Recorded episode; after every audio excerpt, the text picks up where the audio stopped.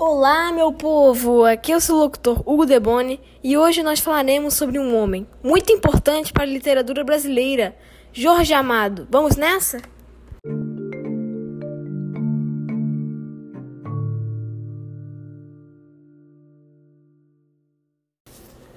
Jorge Amado foi um dos mais famosos e traduzidos escritores brasileiros de todos os tempos.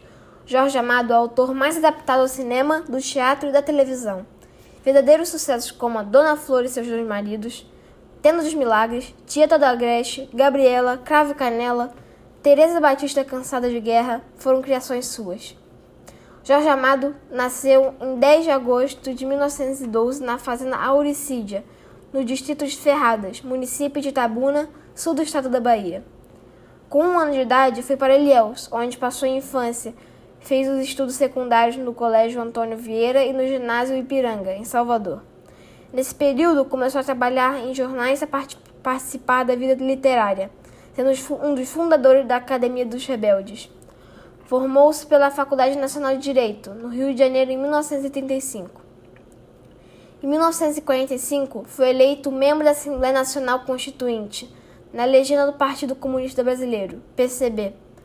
Jorge Amado afastou-se em 1955 da militância política, sem, no entanto, deixar os quadros do Partido Comunista. Dedicou-se a partir de então inteiramente à literatura.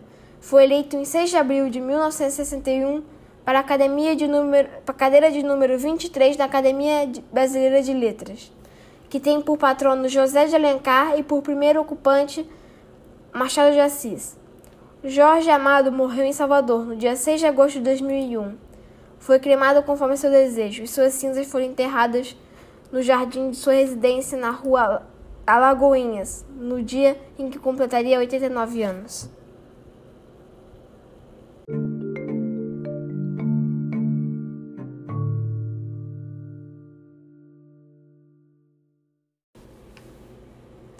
E esse foi o podcast sobre Jorge Amado.